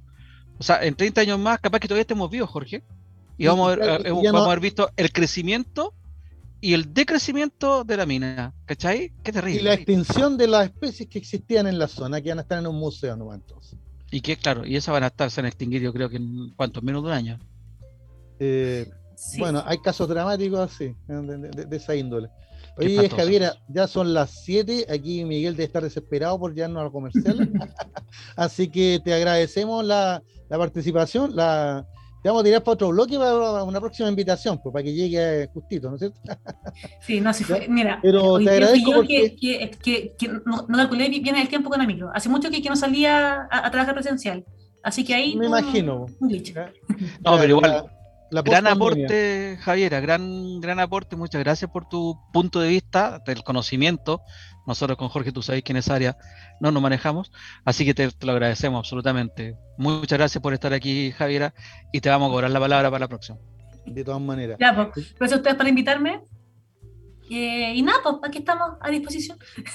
Exacto. Muchas gracias. nos vamos a ir entonces al corte comercial y no se vayan amigos míos, ¿por qué? Porque con Luis Miguel le tenemos la tremenda efeméride y que está de plena actualidad, ¿ya? Eh, cayó Kabul. La semana pasada hablábamos de la caída de Tenochtitlán, hoy día vamos a hablar de la caída de Kabul. ¿Vamos a hablar de un Iván? ¿Ah? No, de un talibán. De un talibán, oh. sí. ya, nos vamos 20 años y ese chiste sigue vigente. Oye, estaba de cumpleaños hoy día, estaba justo de aniversario. 40 años. Ah, no, vamos, vamos, vamos a la pausa y seguimos Vamos a la pausa y a la vuelta peluciamos. Gracias, Jaira. Nos vemos. Chao, chao. No te vayas. Volvemos después de una breve pausa comercial. Disfruta en la sintonía de la hora. Personaliza tus ideas con Estampados MG. Una excelente alternativa para estampados de poleras, tazones, cojines, delantales y mucho más. Especializados en personalizar recuerdos para todos los fanáticos del fútbol y clubes de fans. Encuéntranos en Facebook y Twitter como arroba estampadosmg y en nuestro Instagram como arroba estampadosmgcl. Despachos a todo Chile. La mejor opción de precio y calidad la encuentras en Estampados MG.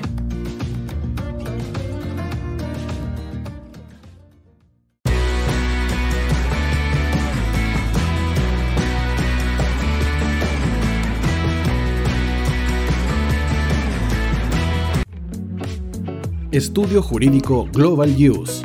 Abogados especialistas en derecho de familia, civil y laboral. Las deudas te agobian. Global Use te ofrece diferentes mecanismos jurídicos para tu defensa y tranquilidad. Para consultas y atención personalizada, escríbenos al mail contacto arroba o visita nuestra página web www.globaluse.cl y pide tu hora de atención sin costo. En Global Use, estamos al servicio de la gente. Cuivo.cl es un sitio de comercio seguro y libre para todos los que quieran comprar y vender cualquier cosa de una manera segura, fácil y gratuita. En cuivo.cl puedes encontrar autos, casas, ofertas de trabajo y mucho más.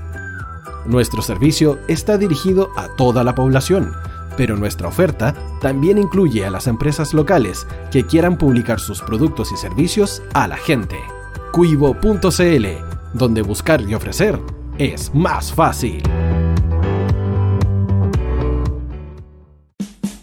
Vota en las diferentes categorías de nuestro ranking.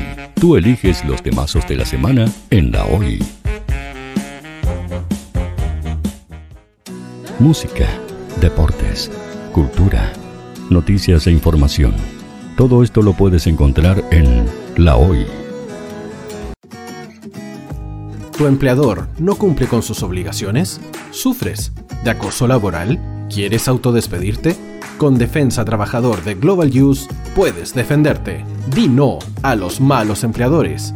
Pide tu hora de atención al mail contacto arroba globaluse.cl o visita www.globaluse.cl. Con Defensa Trabajador de Global Use nos pagas cuando ganemos tu caso.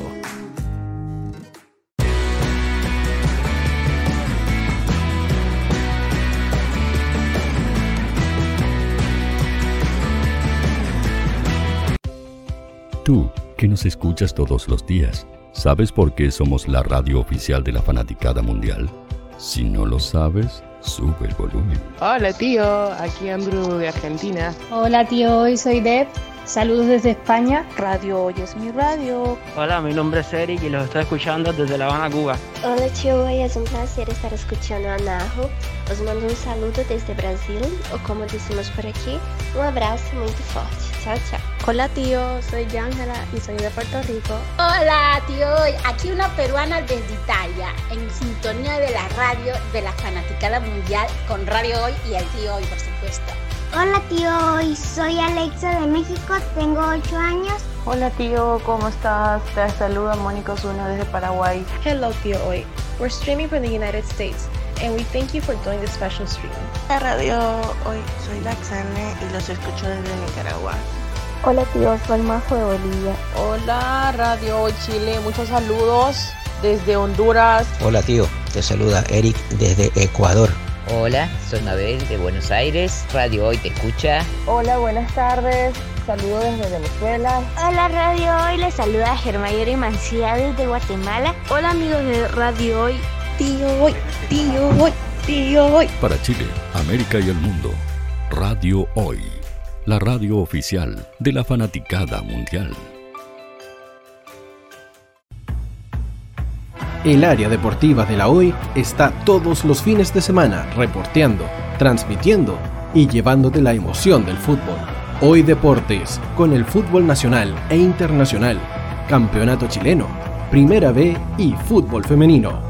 Sintonízanos sábados y domingos por www.hoydeportes.cl y todas nuestras redes sociales, porque somos la, pasión que, desborda sus sentidos.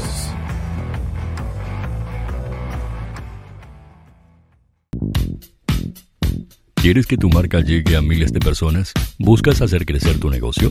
Envíanos un mail a radio@radiohoy.cl y sé parte de nuestra parrilla programática. Únete al equipo de auspiciadores de la Hoy. Los fans de Chile y el mundo nos prefieren. ¿Y tú qué esperas para seguirnos? Síguenos en Twitter como arroba Radio Facebook La Radio Hoy, Instagram arroba Radio porque somos la radio oficial de la fanaticada mundial. Radio Hoy es una empresa Hoy Comunicaciones. Visítanos en www.hoycomunicaciones.cl.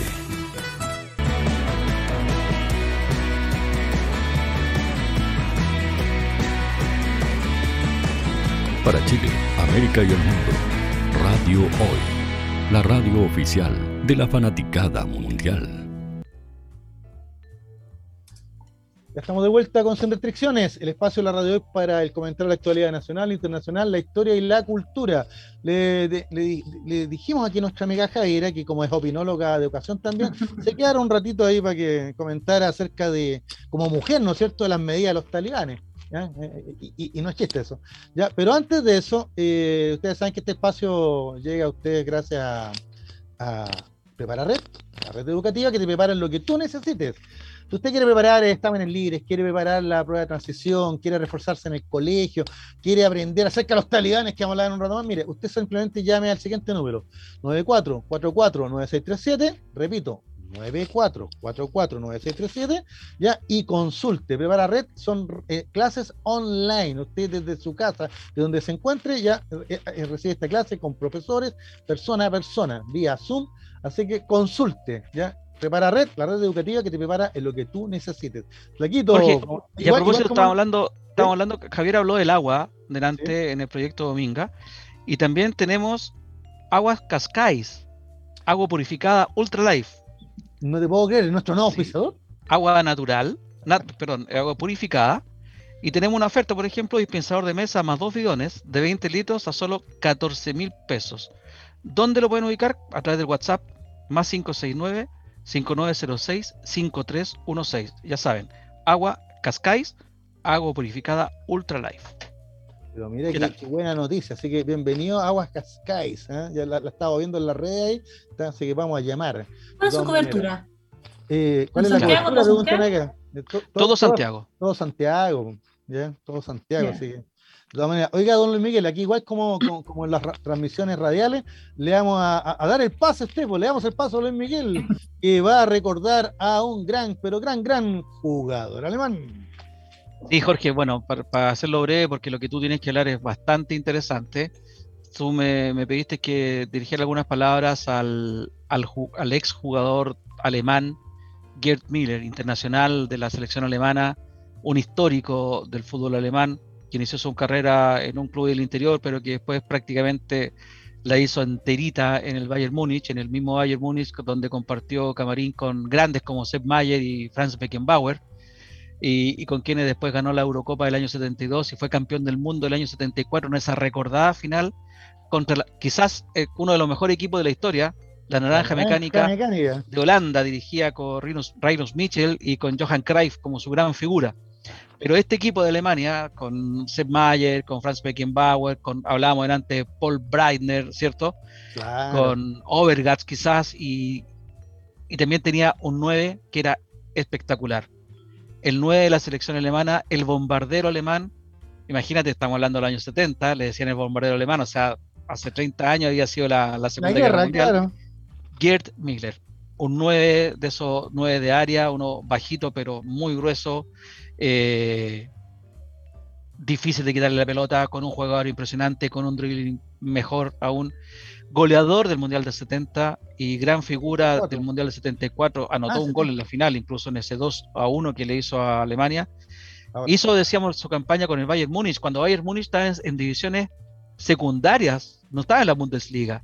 Y después con Bayern Múnich llegó a ser campeón del mundo. O sea, imagínate, es como agarrarlo a la segunda división, subirlo a la primera, ser campeón de la Bundesliga, ser campeón de la Copa de Campeones sería ahora, y después ser campeón del mundo con Bayern Múnich y con la selección alemana. O sea, ¿qué ganó este hombre? No ganó nada, es un pobre gallo. ¿Ah? No, no, está en la historia del fútbol. ¿A quién le ha ganado? ¿A quién le ha ganado, diríamos? Acá lo que yo te puedo aportar es que es el goleador histórico de la liga alemana y de la selección germana. ¿Qué querés que te diga? O sea, algo... ¿Te acuerdas de la anécdota que te estaba comentando de que uno de sus entrenadores le había dicho dedícate a otra cosa, cabrito? Qué bueno que no le hizo caso. y vaya, y vaya que, que, han habido buenos delanteros en la selección alemana. ¿ah? O sea, tú te acuerdas de Karl-Heinz Rummenigge, por ejemplo. Ah, pues. eh, o sea, grandes hombres. En este momento se me olvida el que estuvo el 70 con él también, que era una bestia. Eh, bueno, pero en fin. Estamos hablando de Gerd Miller, un homenaje para uno de los grandes del fútbol mundial. 75 años. Destacada figura, como me decía Miguel Espinosa, después terminó su carrera en, eh, en, Estados Unidos, en los Strikers de Fort Lauderdale, si no me equivoco. Y si no me equivoco, en ese equipo él habría compartido camarín con eh, Elías Figueroa. Sí, fíjate que en esa época por ahí. Y Von también jugó ahí. No sé si alcanzaron a compartir eh, camarín, pero son ex futbolistas de ese equipo que ya desapareció también del incipiente soccer, cuando fue el soccer, la, época de oro del soccer en Estados Unidos en los 70, que se llevó hasta Pelé, Beckenbauer, que jugaban en el Cosmos. Pelé, Beckenbauer, todos jugaban en el Cosmos, ¿te acuerdas? Exacto, exacto. Bueno, eso quería decir nomás un homenaje entonces para Gerd Miller, un grande entre los grandes. Uno, uno que está ahí realmente en, debe estar entre los, si no está entre los 11 titulares, está entre los 22 del plantel de honor de los mejores en la historia. Exactamente, y la Jaira debe estar muerta la risa porque eh, puedo decir con orgullo, Jaita, que Luis Miguel y yo vimos jugar a este bombardero. Sospechaba. Alguna vez lo vimos por ahí, ¿no es cierto? Alguna vez. Sí, el 74... en blanco y negro. Por supuesto, en alguna transmisión de televisión nacional. El 74, Javiera, yo lo vi el 74 completito en blanco y negro, exactamente. Y no voy a olvidar que en la inauguración de esos mundiales que se hizo, cada país salía de una pelota de fútbol que se abría. Y Chile envió, recién asumió el gobierno, la dictadura militar, Chile envió a los guasos quincheros. como, grupo típico. Cosas que van quedando después, del, después de, de, esas cosas. Pero sí, lo vi jugar en el Mundial del 74. Grande. Ojo, y grande entre grandes, ¿ah? Te, repetí, te, hablé de muchos jugadores, te hablé de Johan Cruyff, Johan Neskens, Rep, el goleador del 74 fue un polaco, Lato. Lato, el, sí, el pelado. Claro, el arquero de Polonia, Tomasewski, que agarraba, atajaba muchos penales. Yugoslavia, que le metió 10 goles a Zaire, creo. Yo, gracias a ese mundial, supe la historia de Zaire que después me sirvieron una clase. Fíjate tú, gracias a ese mundial. Y al álbum, pues, al álbum de Monitos de. Al álbum de Monitos, sí, señor. Ah, ah. También participó Haití en ese mundial. Ah, mira, qué detalle. El único mundial en que ha participado Haití. Bueno, dejemos el fútbol atrás, es interesante para que vean que el fútbol no son solamente 11, 11 por lado detrás de una pelota. Son 21 realidad detrás de la pelota, pero bueno. es, mucho, es mucho más que, eso. Pero vamos a hablar también de una realidad, Jorge, dramática. lo que hemos visto en las noticias. Un presente que es escalofriante, espeluznante, inaceptable incluso, lo que está pasando en Afganistán. Pero mira, Luis Miguel, hay, hay, que verlo por lado y lado. ¿Ya? Eh, yo tenía la, una efeméride para hoy día, etcétera, pero cuando vi la noticia me di cuenta de un detalle. Fíjate que en un, canal de televisión amigo, eh, eh, uno de los periodistas le pregunta al otro sobre los talibanes y este le dice que le, dije, le pregunté a mi hijo que tiene 18 años y no sabía lo que era. Y dije, claro, ¿cómo vas a saber, claro, 18 años que son los talibanes si estos llevan más de 20 años, si estos de 20 años atrás? O sea, este joven no había nacido cuando los talibanes ya estaban peleando en Afganistán. ¿Te fijas? ¿Ya? Entonces, ahí me, entró la inquietud y dije, oye, sí, hablemos de los talibanes, ¿ya? Y, lo primero, ¿qué significa talibán? O sea, porque nosotros ocupamos talibán como sinónimo de alguien, eh, de alguien eh, que es como... negativo más, mira, más que negativo, así, alguien súper apegado a la norma, a la regla, así, un fanático, un fanático religioso. Claro, pero un, fanático y, además medio, medio horroroso. Claro, violento, así, ¿no es cierto? Sí, el talibán. ¿Ya por qué? Porque Luis Miguel y yo nos acordamos de, de las barbaridades que cometieron los talibanes durante su régimen. ¿Te fijas? En, la década de los 90. O sea, usted, Javier, andaba ahí gateando cuando los talibanes andaban decapitando gente, apedreando mujeres, cortando manos, aplicando, aplicando la ley islámica, la Sharia. Eso te quería preguntar, porque yo, bueno, tengo, tengo un poquito más de 30, ¿ah? y yo, yo no, escuché de talibán, sino hasta el, hasta el, 2001 por Osama Bin Laden, la Torre Gemela. Por la, guerra del Golfo, claro. Cuando se transformaron en, realmente malos para el resto de la humanidad, pues Javiera. Para Estados Unidos se transformaron en malos en el 2001, pero antes fueron aliados, como suele ocurrir con Estados Unidos. Claro, mira, contemos la historia. Lo que pasa es que Afganistán es un país que tiene una historia tremenda, no voy a entrar en detalles porque eh, es muy entretenida, pero nos vamos a ir simplemente ya a finales de, los 80, cuando con la Unión Soviética cayéndose a pedazos, los soviéticos se retiran de Afganistán, después de haber apoyado por más de 10 años un régimen comunista que, que nunca pudo fructificar. ¿Por qué? Porque las distintas facciones musulmanas, islámicas, luchaban contra los soviéticos ya por el tema religioso. Y ahí aparecen estos famosos guerrilleros mujahidines, que eran, eran, fueron armados por Estados Unidos. ¿Te fijas? Y, entrenados por Estados Unidos. Y uno de estos mujahideen era nada menos que Osama Bin Laden. Mira cómo van saliendo los nombres. Pero resulta que entre estos grupos, cuando los soviéticos se retiran de Afganistán, Afganistán quedó en un caos, donde va a estar, va a estar dominado por los llamados señores de la guerra, ya que van a ser distintos caudillos locales de distintas tribus, ¿ya? Eh, que van a aplicar la ley a su pinta y van a hacer lo que ellos quieren, ¿te fijas? Entonces el país realmente va a estar en, un desastre. En, en, pleno ese desastre, esta es la anécdota que quería contarles para que ustedes entiendan el sentido del talibán. ¿Cómo surge este talibán? ¿Ya? Eh, un, líder local, un líder de una aldea llamado Mohamed Omar, ¿ya? Bien, bien musulmán, ¿no es cierto? Ya de la etnia Pashtun, ¿ya? que es una de las indias principales, una, una de las 400 etnias que hay en, en, Afganistán, mira, 400. O sea, son un país tan chico y lleno de, de distintos grupos tribales. Ya, este, este jefe, ¿ya? este emir, ¿ya? Un día llegan a buscarlo porque otro grupo de, de, de, jefes de la guerra habían secuestrado a dos niñas las habían pelado al cero y las habían violado en grupo. Ah. Entonces el emir se levantó, fue a la madraza a buscar a los estudiantes, los talibanes, eso significa talibán, estudiante del Corán. ¿Te fijas? En Pashtun. ¿ya? Es un, talibán, un estudiante de la, del Corán. Entonces toma a los 30 que estaban en la madraza, los arma ¿ya? y parte a rescatar a las niñas. Cuando llegan a la otra tribu, masacre total, ¿ya? y le aplica la charia a los tipos. ¿Te fijas? Los decapitan. ¿Ya? Y entonces a partir de ahí, el resto de la población, ¿ya? Vieron en, este, en este jefe, en este caudillo, ya a, una, a un nuevo, a un nuevo Mahoma. ¿Te fijas? Y, le dicen, usted es un Mahdi, el Mahdi. ¿Te fijas? Y él asume este rol y se convierte en el primer emir talibán, ¿ya? Y comienza la guerra con los demás señores. ¿Aplicando qué? La ley islámica. ¿Te fijas? O sea, él se sentía un enviado de Alá. ¿Para qué? Para hacer cumplir la ley ante toda esta barbarie que estaba viendo el país. Pues. Ya, claro, pero la ley islámica no, no, no, no es de simpática. O sea, robaste, te cortan la mano. Ya blasfemaste, te, te, azotan. ¿ya? ya si eres mujer y, y no sé, pues, te pusiste a bailar, te azotan. Ahora, si, si te vienen otra cosa, te la pidan, te apedrean hasta morir. Entonces, aplicando aplicando leyes que no son del Islam, chiquillo, ¿eh? porque el Islam es la mm. religión. Muchas de estas leyes de esta Sharia son leyes tribales que, que, fueron asimiladas por el Islam pero que no son del Islam. De hecho, cuando uno revisa las leyes de los antiguos judaísmos, eran igual de terribles. ¿Te fijas? Las leyes mosaicas también. Eh. Ahí en el Levítico salen unas penas terribles. ¿Te fijas? Pero no las aplicamos, ¿por qué? Porque Occidente ha tenido otro, otro camino. Sin embargo, los talibanes, ¿ya? E, estos estudiantes del Corán, ya amparándose en la ley islámica, van a ir dominando el país. Bueno, el cuento es que, para hacer corta la historia, ya para el año 1996, los talibanes controlaban el 90% de Afganistán. ¿Te fijas? ¿Ya? Y estos señores de la guerra estaban sometidos. Y, los talibanes tenían muy buenas relaciones con, las tribus pashtunes del lado de Pakistán. Entonces, aunque Pakistán es aliado a Estados Unidos, había un contacto y un apoyo. Mm. ¿ya? Ahora, ¿por qué los, talibanes estaban tan bien armados? Porque los compadres se tomaron todos los arsenales que dejaron los soviéticos. ¿Te fijas? Ah.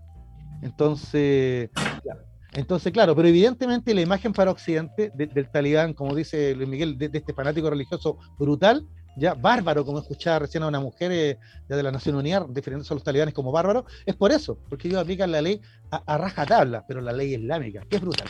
¿Te fijas? O sea, ahí no, no, no, no, no hay, se sacude al, al, líder de la tribu, el líder de la tribu te aplica la pena, ¿no? ¿Te fijas? Entonces, claro, para nosotros como occidentales, ya, eh, es pero casi medieval, ¿te fijas? Así que para 1996, ahora, ¿qué pasó? Que esto, estos talibanes van a acoger a, a, todos estos mujahidines después de la guerra que se van a quedar ahí en Afganistán y uno de estos líderes va a ser Osama Bin Laden. Pues. Entonces, cuando Bin Laden ataque a Estados Unidos en el 2001, ya lo atentado a las Torres Gemelas, que yo creo, Flaco, que este año vamos a hablar de eso sí o sí, porque son, imagínate, 2001. 20 años. Claro, ya, y 20 años del, del hecho. Eh, ahí Estados Unidos, ¿no es cierto?, le declara la guerra al Estado Islámico de Afganistán, a los talibanes, ya, porque ellos protegían a, a Osama Bin Laden. Ya, los talibanes cayeron relativamente rápido. ¿Por qué? Porque Estados Unidos aplicó bombardeo, pero también aplicó plata. Aplicó comprar la lealtad de los señores de la guerra. Entonces se formó una famosa alianza del norte, que era dirigida por los peores enemigos de los talibanes, que eran jefes tribales. O sea, en el fondo la, guerra de Afganistán era una guerra entre tribus. ¿Te fijas? Y, la gracia de los talibanes es que ellos eh, asumieron la, postura de ser los líderes del Islam. ¿Te fijas? Una verdadera guerra, guerra santa. ¿Te fijas? Pero igual nada de guerra santa, aquí Estados Unidos con su coalición arrasa con los talibanes, ya recupera Kabul y instala un gobierno en Kabul. Después Estados Unidos encuentra la alianza de la OTAN y, de varios países de la OTAN, forma, forma un grupo que se va a llamar ISAF, por la sigla en inglés, ya que, que, esto, es un grupo militar que va a estar liderado por la OTAN, ¿para qué? Para combatir los núcleos talibanes que quedaban y buscar a Osama Bin Laden. Pues. Y aquí viene lo más increíble de esta historia, chiquillos. ¿ya? Eh, uno podría decir que ya para el 2006 los talibanes ya no existían, ya estaban borrados del mapa de Afganistán. Pero ¿sabe dónde estaban? Estaban escondidos en Pakistán, en las fronteras de la frontera, y también estaban escondidos todavía en las montañas de Tora Bora, ya que los norteamericanos no se atrevieron a sacarlos de ahí porque esas montañas son laberínticas. ¿Dónde queda eso? eso queda en la frontera con Pakistán. Ahí estaba ah, escondido Bin Laden originalmente. Los, norteamericanos bombardearon Tora Bora, todos los cerros, dejaron, pero destruyeron toda la zona. Sin embargo, los, talibanes estaban bajo tierra, esperando. ¿No te recuerdas a otra guerra? Donde estaban también bajo tierra eh, y los norteamericanos bombardearon. Vietnam. Y, se repite lo mismo, porque los talibanes en, la práctica son casi todos eh, eh, gente rural, ¿ya? No son de ciudad son rurales, ¿ya? Y, y, y, la gracia de los talibanes es que toman a los niñitos chiquititos ya de los 8 años y los llevan a las madrazas y ahí los adoctrinan en el Islam. Entonces, cuando ese cabro tiene 14, 15 años, es un mujahidin, un guerrero. La madraza es como la escuela, ¿no? la madraza son las escuelas de coránica. Claro, ¿te fijas? Entonces, e, ese, ese joven se transforma en un mujahidín. Yo hoy día miraba en las noticias, miraba a, los talibanes en las calles, si tú le afeitas, así como a Miguel le afeitamos la barba, se ve al tiro que son puros cabros, Luis Miguel. Seguramente. Claro, y, esto, y deben tener entre 20 o 30 años. Estos cabros, cuando cayeron los talibanes en el 2001, no habían nacido tal vez. Y ahora han tomado el control del país de nuevo. Mira, para hacer corta la historia, e, esta guerra que se, hizo interminable, ya la OTAN con, con, varios aliados de Estados Unidos se van retirando poco a poco. Y al final Estados Unidos en el 2018 decide entablar negociaciones con los talibanes. ¿Te? Y aquí viene la jugada de Donald Trump. Donald Trump en Doha se reúne con, líderes talibanes, ¿ya? ¿Ah? Ahí en Qatar, y, llegan a un acuerdo. Porque Qatar le pone plata, le presta plata a los talibanes. Los cataríes son de, son de la misma, también son em, sunitas, igual que los talibanes. O sea, siguen la suna, la ley. Y lo mismo que era Saddam Hussein. Exacto, que, que, Irak, claro, son sunitas. Entonces, ahí en Doha llegan a, negociaciones con, con, un enviado de Estados Unidos y la negociación de Estados Unidos fue muy sencilla. Estados Unidos se retira de Afganistán siempre cuando Afganistán se, o sea, los talibanes se, se comprometan a no apoyar a ningún grupo terrorista partiendo por Al-Qaeda. Y los talibanes le dijeron, lo que usted diga, señor Trump, mire que son viarachos. Entonces, ¿qué esperaban los talibanes? Ahí Estados Unidos se comprometió a retirarse en 15 meses. Bueno, no alcanzó, pues. fueron antes. Te fijas, John Biden los saca ahora, ¿ya? y los talibanes, que esperaron pacientemente la retirada norteamericana, han tomado ahora posesión de todo el país. Y mira el detalle, amigos míos. Ya resulta que el ejército de, Afganistán que dejó preparado Estados Unidos, armado y todo, son, er, eran alrededor de 200.000 los milicianos del ejército de Afganistán. Y los talibanes no son más de 60.000. Y sin embargo, la pregunta es cómo estos 60.000 guerreros de la fe han llegado a controlar todo el país. Muy sencillo, porque los talibanes fueron pagándole a los señores de la guerra y le pagaron a los oficiales también, o sea, y compraron a medio mundo. Y en estos minutos nadie se opuso entonces. O sea, los tipos, los oficiales arrancaron, los soldados botaron las armas, la policía se, fue para otro lado. O sea, los talibanes ahora eh, van a, van a restablecer el orden que tenían ellos antes. ¿Te fijas? Eh, y la pregunta, yo ya hablé de Qatar, que, que, pone plata. Pero, ¿cuál es el gran negocio de los talibanes? Aquí los voy a pillar. A ver, Miguel debe saber. ¿Cuál es el gran negocio? ¿De dónde sacan tanta plata los talibanes? ¿De Estados Unidos? No. Los ah, no, no sé. Los talibanes obligan a todas las aldeas a cultivar amapola. Y de ahí sacan la heroína, el opio. Y entonces Afganistán es el principal productor de heroína del mundo. Y los talibanes controlan la producción y la distribución de heroína desde su país. Mira, lo peligroso que, que, se ha transformado esto, ¿ah? Mira el medio negocio.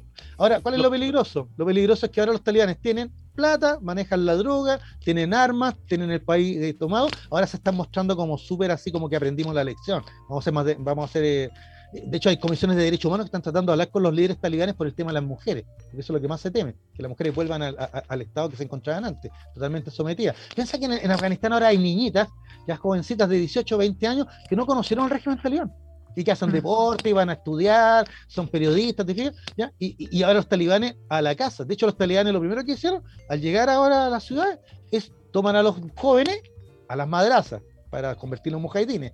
¿te Y a las mujeres las toman y las casan con guerrilleros eh, talibanes. ¿Por qué Estados Unidos se fue de, Afganistán, Jorge? Uh, Conversábamos antes con Javiera. Especulábamos que lo típico, cuando ya no le queda nada más que sacar, se van. No, que Estados Unidos sé por qué se retiró. De hecho, la, idea del retiro ya, ya, venía de antes. Venía con Obama, ya que ya Obama, mira, por aquí lo tenía ya en el 2018, eh, había hecho un programa especial donde se iban a ir retirando los norteamericanos, pero iban a ir dejando al ejército afgano. ¿Te fijas? ¿Ya? Para que se gobernaran solos ya. Eh, ¿Por qué? Porque esto era una sangría, pues imagínate lo que le costaba a Estados Unidos ¿ya? en, alimentación, en armamento, en, logística. O sea, esto era un costo pero enorme para el erario norteamericano en una guerra impopular, ya imposible de ganar. O sea, aquí los norteamericanos, no sé cuánto fue el nivel de bajas que tuvieron a la larga, pero igual los norteamericanos ya estaban eh, con, la sensación de que no había nada más que hacer acá. Escuché el otro día que en Afganistán habían. Eso fue lo que dijo Biden ahora. más, Habían perdido la vida más estadounidenses que en Vietnam. Probablemente, porque son 20 años, 20 años de guerra. Te fijas, en octubre se cumplirían 20 años. En octubre del 2021. Esto parte con la Unión Soviética, cuando invade Afganistán. El 79, claro del 79-80, pero ojo, los, soviéticos tuvieron 10 años. Y, y, también tuvieron que irse. y Estados Unidos tuvo 20.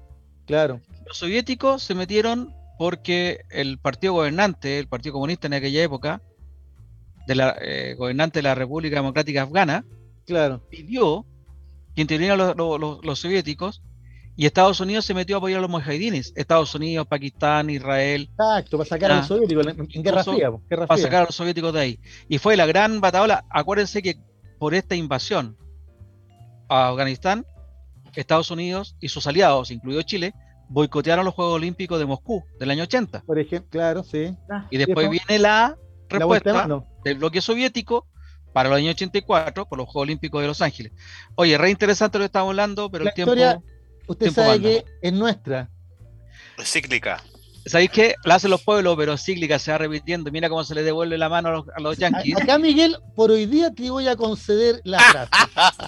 Porque, porque, cuando uno revisa la historia de los últimos 40 años de la historia de Afganistán, que con Luis Miguel la hemos visto por las noticias, ya efectivamente esto es un ciclo interminable de brutalidad y violencia. Porque los talibanes están llegando ahora diciendo que van a cambiar muchas cosas pero en el fondo siguen siendo los radicales ortodoxos sunitas. O sea, no creo que las mujeres... De hecho, última noticia, ya sé que nos pasamos el tiempo. Chile le, otorgó ayuda y asilo a 10 familias afganas, de, mujeres destacadas del país. Mira qué bien.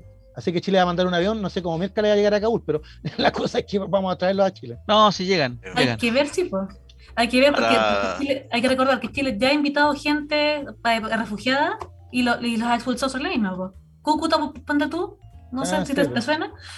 Ah, así que, que, los traigan bacán, ojalá que, que, los traigan y que se queden. Esto va a ser con publicidad. Esto hace con publicidad, van a mandar el avión, lo van a traer, van a estar todos los medios, no los van a subir con los overoles blancos como los subieron, los van a bajar. Como se acuerdan cuando llegaron los refugiados árabes hace un... De, Kosovo. de Siria, de, Kosovo. De ah, Kosovo, llegaron árabes hace unos 20 años también. Claro. Van a ser así. Te diré Después, que estaba chica, pero me acuerdo de las campañas que era como muy de. Pero nadie se acuerda. Señor Talibán, cuando usted quiera nomás. Nadie se acordó más de ellos, porque después se terminaron yendo. Sí. Al, ver que no, había empleo y cosas así. Es que los musulmanes no se adaptan a Chile. Somos muy buenos para el deseo acá. En una recomendación de butacas, vean La guerra de Charlie Wilson. Vamos a, vamos a anotarlo. Vale, vamos a con Tom Oye, nos tenemos que ir rapidito porque ya le estamos robando tiempo al programa anterior. Gracias, Javier. Chau, chau, chau, chau, chau, Gracias a don Luis Miguel por. Javier, muchas gracias. Y gracias, Miguel, por la paciencia. Nos vemos el martes a las 6 de la tarde. Esto fue de Secciones. Vale, nos vemos. Chau.